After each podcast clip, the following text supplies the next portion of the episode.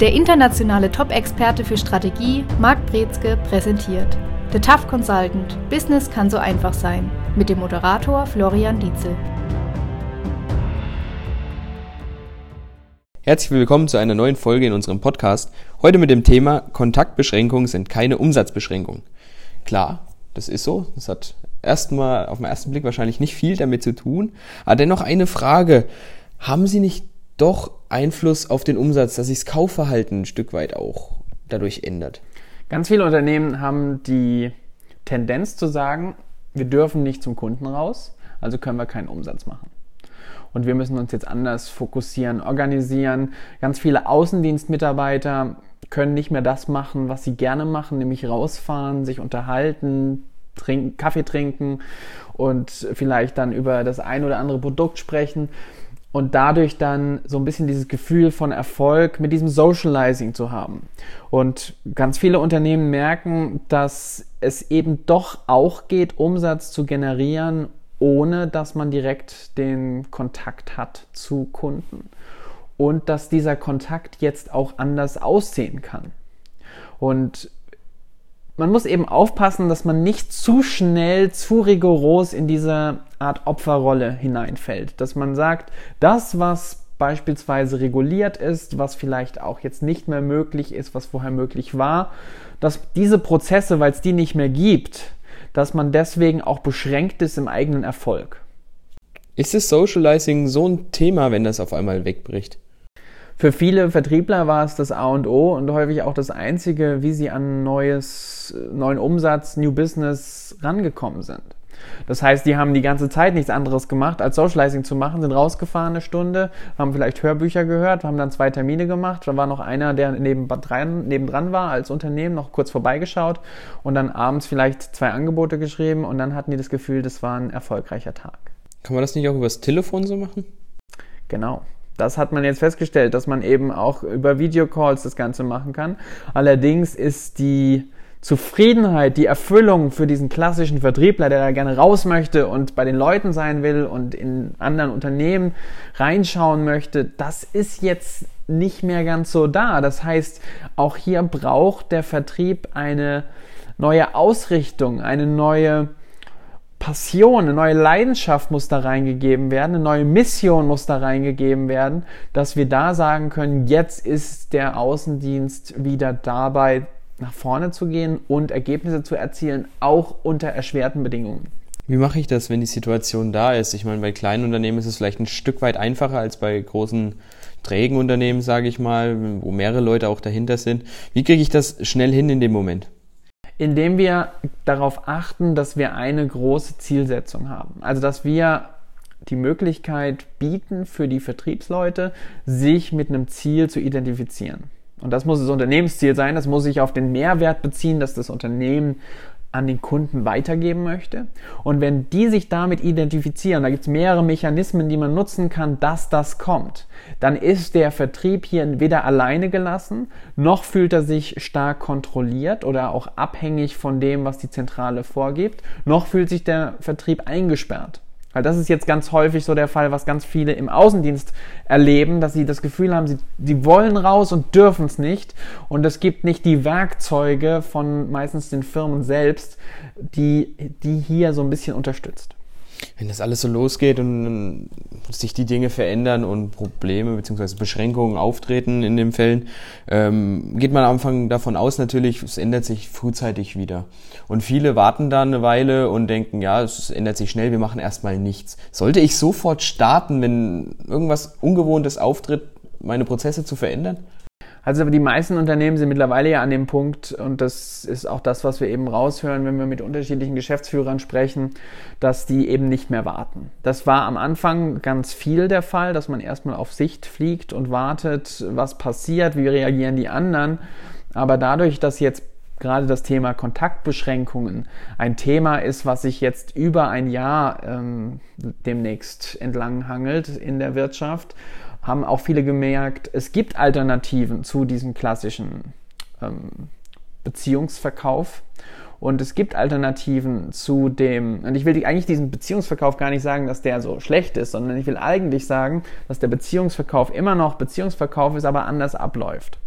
Und das funktioniert jetzt auch über andere Kanäle. Das heißt, ganz viele Unternehmen haben festgestellt, sie kommen besser durch die Krise als angenommen. Denn die Kunden sind immer noch da, die Nachfrage ist noch da. Es ist nichts, was sich jetzt groß in diesem Sinne verändert hat. Aber dieses Abwarten, was machen die anderen, das ist jetzt definitiv rum. Und es gibt jetzt sogar schon den ersten ja, die ersten Anzeichen dafür, dass wir sehen, es gibt sogar so einen kleinen Wettlauf, wer kommt besser durch die Krise und wenn es dann auch mit den Kontaktbeschränkungen etc. aufhört, dass wir da wieder volle Kanne nach vorne fahren. Also welches Unternehmen steckt da richtig vorbereitet in den Startlöchern? Kann es sein, dass wenn das alles, wie du gerade beschrieben hast, wieder äh, losgeht, Vollgas, Vertriebler wieder raus, dass viele Vertriebler auch sagen, hey, es hat ja gut funktioniert und daheim ist es doch ganz schön und ich kann ja auch alles von zu Hause aus machen, die dann wieder raus sollen, dass da dann Probleme entstehen können? Das kann vielleicht bei dem einen oder anderen passieren, allerdings ist es so, das Erfolgsmodell wird hybrid aussehen. Das heißt, dass vieles überlegt wird, ist es wirklich sinnvoll, dass ich jeden Termin, den ich bis jetzt wahrgenommen habe, dass ich den vor Ort wahrnehme. Und da muss man auch nochmal unterscheiden zwischen zeige ich mein Gesicht, zeige ich meine Präsenz. Das kann manchmal sehr hilfreich sein, im Unternehmen auch ein bekanntes Gesicht zu sein und nicht nur vor einem Videobildschirm zu sitzen. Gerade wenn man drüber nachdenkt, wenn wir in ein Unternehmen kommen zum Kundentermin, dann sieht man ja meistens nicht nur eine Person, sondern man sieht drei, vier Personen. Man bekommt ein Bild von dem, von dem Unternehmen. Man bekommt ein besseres Gefühl für die Unternehmenskultur. Das ist was, was sich auf jeden Fall nicht ersetzen lässt und was auch über Videochat alleine nicht gut funktioniert. Dazu müsste man mit vier, fünf Leuten separat jeweils eine Stunde sprechen, was man sonst vielleicht in 20 Minuten auf einmal bekommt. Und dann sprechen wir wieder über Effizienz, weil wir dann feststellen, ah, ich kann das Unternehmen ja viel besser kennenlernen, wenn ich vor Ort bin.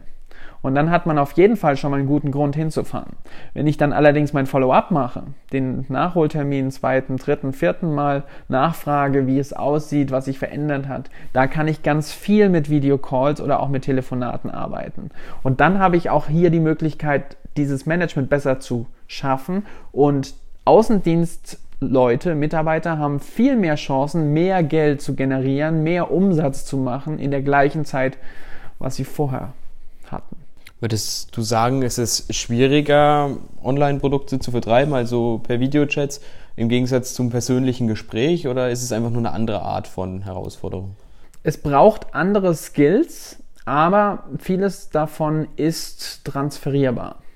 Man hat ein paar andere Hürden und Widerstände bei Kundenseite, was eben Aufmerksamkeit, was vielleicht Technik angeht, was vielleicht auch die Konzentration angeht. Also vieles muss kürzer halten. Wir haben jetzt Kunden, die sich ständig in ihren eigenen vier Wänden befinden und nur vom Bildschirm den ganzen Tag befeuert werden. Auf der anderen Seite haben wir jetzt aber die Möglichkeit, auch viel schneller bei den richtigen Kunden zu landen. Also diese Chance haben wir auch, dass wir schneller die richtigen Entscheider identifizieren und dann auch mit denen direkt sprechen. Das heißt, die Hürden sind hier sogar ein Stück weit reduziert worden. Was sind denn die Skills, die dieses Jahr relevant werden oder stärker relevant werden? Auf jeden Fall die klare Präsentation. Das heißt, dass man sich selbst zeigt. Und es gibt immer noch Menschen, die haben Angst, ihre Kamera anzumachen, wenn die mit Leuten reden. Und das ist was, was im Vertrieb gar nicht geht. Also wir müssen uns da zeigen können. Wir müssen uns zeigen dürfen. Es gibt die Möglichkeit, sich abzuheben, einfach durch einen professionellen Umgang mit unterschiedlichen technischen Möglichkeiten. Es bedeutet auch, dass man diesem technischen Schnickschnack, was so der Mittelstand das häufig bezeichnet, dass man da sich nicht komplett von abwenden kann. Also man muss sich damit beschäftigen, man muss das anwenden, man muss schauen, was können die Tools, was können die nicht leisten. Man muss Kommunikation viel stärker und auch neu aufbauen und neu implementieren. Das sind so die wichtigsten Punkte. Würdest du sagen, die Unternehmen, die bis jetzt nicht reagiert haben und auch nicht in diesen Schnickschnack investiert haben, dass die ein Stück weit verloren haben schon? Auf jeden Fall. Also die sind schon mal ein Stück hinter der Konkurrenz, die gesagt haben, wir schauen uns das an und wir machen das. Die Unternehmen, die das noch nicht haben, die müssen schauen, dass sie da eben nach vorne gehen, dass die die Tools bereitstellen und dass wir auch diese Flexibilität einfach brauchen. Wie kann die Flexibilität denn noch gewährleistet werden, dass ich da nicht mal in diese, ja, hoppala, alles ist anders und ich habe gar keine Lust auf das ganze Online-Zeugs, dass das passiert, dass man da im Kopf klar frei ist. Man muss sich immer auf die eigene Zielsetzung zurückbesinnen. Das ist so das A und O. Und wir wollen dieses Unternehmensziel, und deswegen machen wir das auch immer mit dem Thema Strategie. Die Leute hören es nicht gerne. Ähm, ist vielleicht nicht die beste Positionierung deswegen. Aber wir machen es, weil wir sagen, wenn ich weiß, was mein Ziel ist, dann habe ich davon unterschiedliche Ebenen. Wir haben einmal die Unternehmensmission, die Unternehmensweitsicht. Wir haben da die Situation, was macht das Unternehmen und was ist der Ansatz dort. Und wir müssen das allerdings so filtrieren auf die operative Ebene, dass der Vertriebler morgens aufsteht oder die Vertrieblerin und sagt, das ist mein Ziel heute. Das ist meine Aufgabe. Das ist meine Mission. Das ist meine Leidenschaft. Und wenn das gelingt und wir es schaffen, das zu übertragen und das auch auf allen Ebenen umzusetzen, dann gibt es auch diesen Flow oder diesen, diesen, diese Triebkraft, diese Dynamik, die da entsteht, dass das Ganze auf ein neues Level kommt, dass wir neue Standards sehen in der Performance. Das ist es, worum es letztlich geht. Ich möchte mal ein Stück weit auf diese Weitsicht, auf die von den Unternehmen aus, die du gerade angesprochen hast, ähm, drüber sprechen. Das ist ja ein Stück weit dafür da, um Gefahren frühzeitig auch zu erkennen, beziehungsweise die Stolpersteine zu erkennen, wo man sich dann entsprechend anpasst. Ist natürlich jetzt auch schwierig gewesen, das so zu erkennen. Wie kann ich denn eine Art Frühwarnsystem entwickeln, dass ich sehe, merke, ey, irgendwas ist da am Brodeln, ist ein bisschen neblig, dass ich entsprechend dann nicht überrascht bin? Überraschung gibt's immer. Aber ich sage auch, je besser man vorbereitet ist, desto weniger hat man die Gefahr, dass man keine Alternativen sieht. Also wenn wir sagen, es gibt eine neue Krise und die kommt, auf jeden Fall, das kann ich versprechen. Ähm, es gibt eine neue Krise und wir wissen nicht, wie wir jetzt agieren sollen. Wenn ich allerdings intensiv plane, meine Ziele kenne, die auf allen Ebenen implementiert habe, dann ist es nicht eine Frage, ob wir unsere Ziele erreichen, sondern es ist eine Frage wie und vielleicht noch eine Frage von wann. Und das sind die einzigen Variablen. Das Ziel selbst ist ein Fixum. Die Ergebnisse sind ein Fixum. Und wenn ich da merke, dass ich vielleicht meine Meilensteine nicht erreiche, wenn ich merke, dass vielleicht die Motivation nicht da ist oder dass ich und das, da ist Kommunikation eben das A und O und Führung das A und O, dass ich da mit den Leuten spreche und merke, es hakt vielleicht an der einen oder anderen Stelle, dann habe ich mein Frühwarnsystem. Wie wecke ich denn diese Motivation bei den Mitarbeitern? Weil ich würde sagen, Mensch, Gewohnheitstier, jeden Tag ähm, oft dasselbe auch, was sich natürlich auch beim einen oder anderen Vertriebler gerne einspielt. Dann ist auf einmal alles anders und ich kann mir schon vorstellen, dass da auch eine Art Lustlosigkeit dadurch entsteht auch. Ist es jetzt die Aufgabe vom Unternehmen, das zu verändern oder ist da jeder an sich selbst angehalten? Es ist immer natürlich eine Sache von beiden Seiten. Das Unternehmen muss alles machen und alles bieten können, damit Motivation sich leichter finden lässt. Man kann da durchaus Impulse geben, man kann da durchaus verschiedene Möglichkeiten bieten und die beste Möglichkeit ist zu fragen, was möchte der Mitarbeiter? Was ist der Wunsch? Was ist, was ist die eigene Leidenschaft? Was ist die Lebenssituation? Was sind Wünsche, Ziele, vielleicht auch Träume, die Mitarbeiter haben? Und dann zu schauen, wie kann man dem Mitarbeiter helfen, genau das zu erreichen. Und der Mitarbeiter wird im Gegenzug alles daran setzen, das auch mit der Company zu machen. Das heißt, dass da dann gemeinsam an Erfolg gearbeitet wird. Und wenn das der Fall ist, dann haben wir die beste Möglichkeit, Motivation zu sichern wenn die Mitarbeiter da so gut aufgestellt ist, gut motiviert sind und es auch alles super läuft mit der Technik und der Umsetzung. Ich habe jetzt allerdings mehrere Kunden, bei denen ist es nicht der Fall. Wie schaffe ich da den Zugang, wenn die dann technisch nicht auf dem Stand sind und einfach die zu erreichen, sagen, hey, wir sind da, aber die Möglichkeit ist nicht gegeben, den Kontakt zu beginnen? Die beste Möglichkeit ist hier wirklich über den Tellerrand hinauszuschauen und nicht zu warten, bis der Kunde das Technikproblem gelöst hat, sondern den Kunden an die Hand zu nehmen und sagen, so haben wir es gemacht, ähm, das ist unsere Lösung, guckt mal, ob die funktioniert und das sind so Kleinigkeiten, die sorgen dafür, dass Vertrauen aufgebaut wird, dass man einen Mehrwert bietet, ohne dass man überhaupt was geleistet hat. Und dann ist man in dieser vertrauensvollen Position, dann ist man vertrauensvoller Ansprechpartner, merkt man, dass es dem Erfolg des Kunden wichtig ist und nicht nur der eigene Umsatz. welche bessere Möglichkeiten hat man zur, zur Positionierung? Ja, das ist natürlich auch wieder eine weitere Riesenchance, die sich dadurch ergibt, oder? Absolut. Gibt es weitere große Chancen, die sich daraus noch ergeben? Es gibt unendlich viele Chancen und das ist für jedes Unternehmen selbst rauszufinden, was können wir ziehen. Es kann sein, dass man die Branche wechseln muss. Es kann sein, dass man auf einmal ganz neue Umsatzwege und Umsatzzweige aufbauen kann, die sich jetzt ergeben, wenn man nur ein bisschen Kreativität anwendet, nur ein bisschen nochmal schaut, was haben wir eigentlich schon an wertvollen Ressourcen da? Was können die Mitarbeiter schon alles? Was sind da Talente? Was sind da Skills, die man vielleicht gar nicht vorher genutzt hat? Wenn man einen Mitarbeiter hat, der vielleicht in seiner Freizeit gerne Computer zockt und streamt und dann auf einmal die Möglichkeit hat, da dann am weitergehenden Punkten zu schauen, dass man jetzt eben hier die Möglichkeit hat, die, die, diese Skills von dem Streaming vielleicht zu nutzen und zu zeigen, hey, zeig uns mal, wie du das machst, was für ein Equipment verwendest du, etc. Oder wenn man Mitarbeiter hat, die besonders kreativ sind und vielleicht in ihrer Freizeit eine Gestaltung von Design machen, was sie vorher noch nie gemacht haben, dass man sagt, hey, was machst du eigentlich noch so, was kannst du? Also nochmal dieses neue Aufbauen von der Beziehung mit dem eigenen Team das ist was, was man sich wirklich gut anschauen kann. Wenn wir das Worst Case mal ein bisschen betrachten, wenn es tatsächlich größere Kunden, die das Unternehmen schon getragen haben, auf einmal wegbrechen, dann ist es doch ein komplett, also Kunden auch wirklich, die ich über Jahre aufgebaut habe und Upselling, Cross-Selling betrieben habe, wunderbare Kunde, sind auf einmal weg und ich stehe jetzt dann da, das, das reißt dann doch erstmal ins Loch, oder? Kann sein kann bedeuten, dass man merkt, vielleicht reicht doch nicht der eine oder die zwei Kunden, die wir haben und wir müssen uns umschauen.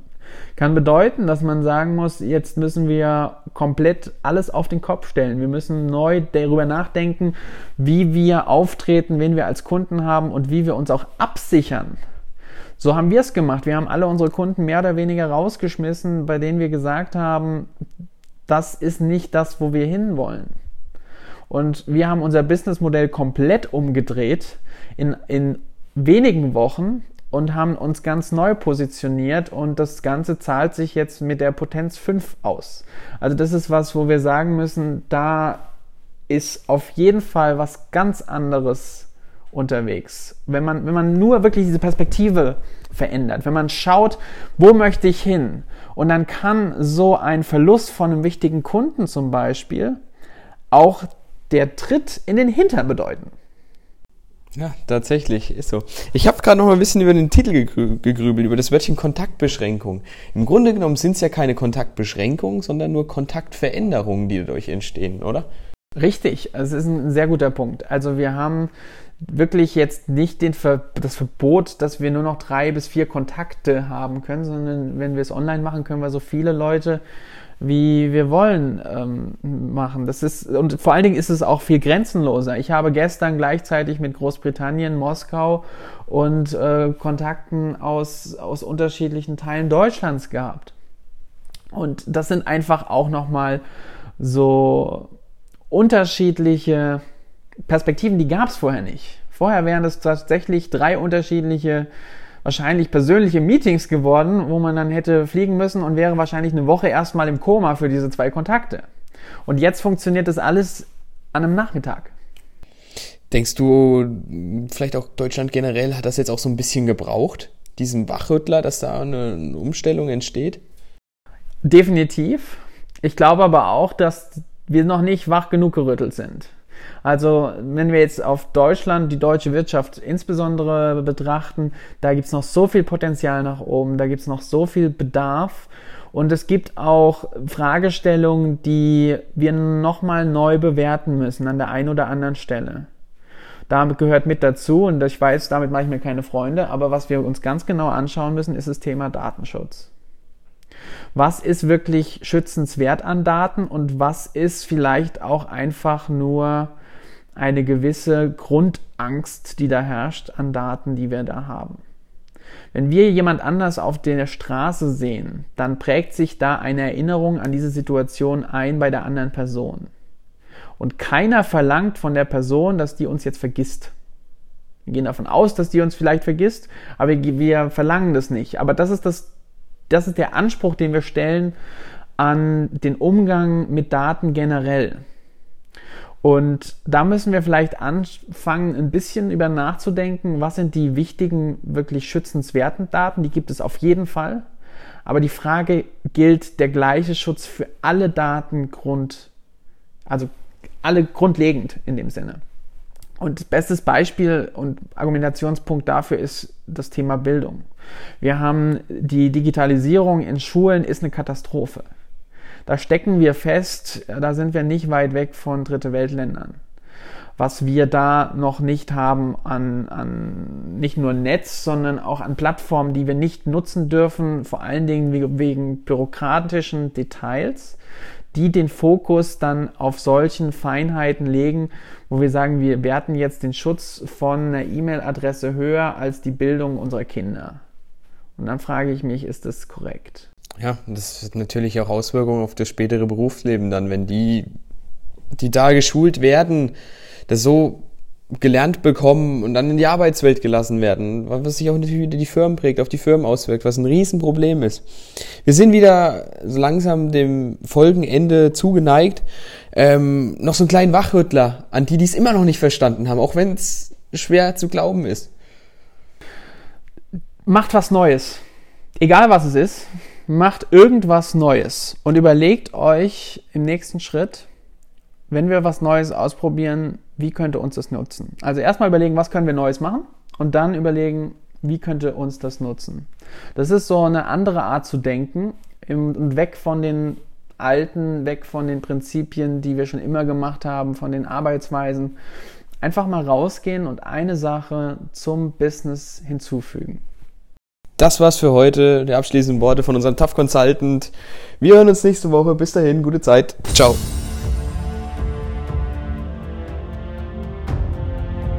Der internationale Top-Experte für Strategie, Marc Brezke, präsentiert The Tough Consultant. Business kann so einfach sein. Mit dem Moderator Florian Dietzel.